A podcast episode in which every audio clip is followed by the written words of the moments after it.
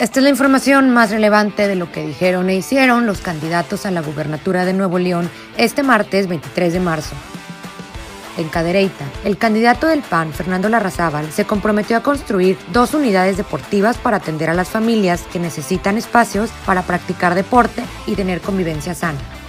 De gira por el municipio, el candidato panista firmó su compromiso notariado número 22 y aseguró que se construirán dos unidades, la primera en la colonia Bellavista, uno de los sectores más poblados de Cadereyta, y la segunda en la colonia Valle del Roble. Esta colonia, en estas dos hectáreas, vamos a hacer una unidad deportiva aquí en Bellavista. Y acá también, en la colonia Valle del Roble, vamos a hacer otra unidad deportiva porque para mí la mejor manera de alejar a un joven de un camino equivocado, las drogas o otro camino equivocado, es potenciar su talento.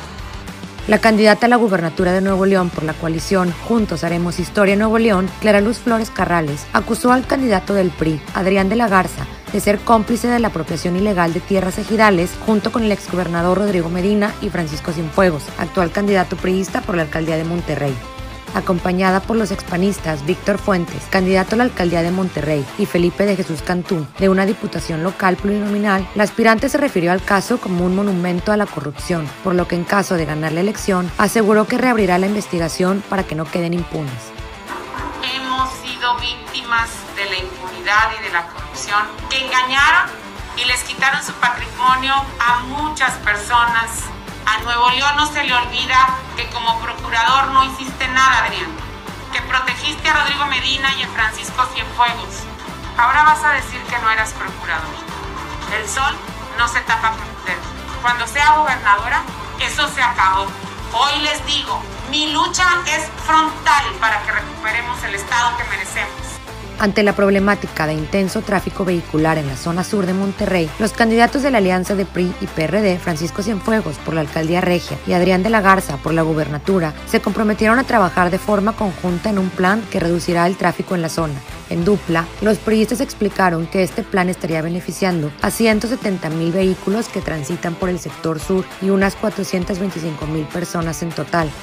Es una de las obras de todo un sistema integral de movilidad urbana que vamos a estar anunciando durante la campaña, eh, en donde la visión de mi gobierno será una visión de atacar todo el tema de movilidad a través de obras de infraestructura, a través de una reestructuración general de transporte público, también a través de un desarrollo urbano eh, eh, moderado y ordenado, en donde entre las tres obviamente van a traer una mejor movilidad aquí para el área metropolitana y para el resto del estado. Sobre las acusaciones de Clara Luz Flores, De la Garza minimizó los dichos y aseguró que está desesperada ya que está cayendo en las encuestas.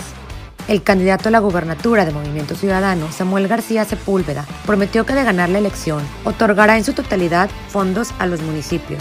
Además, luego de que los candidatos del PRI Morena se lanzaran acusaciones, García aseguró que se trata de lo mismo. En un video grabado durante un recorrido por San Nicolás de los Garza, el emesista señaló que ambos candidatos tienen casos de corrupción por los que deben rendir cuentas.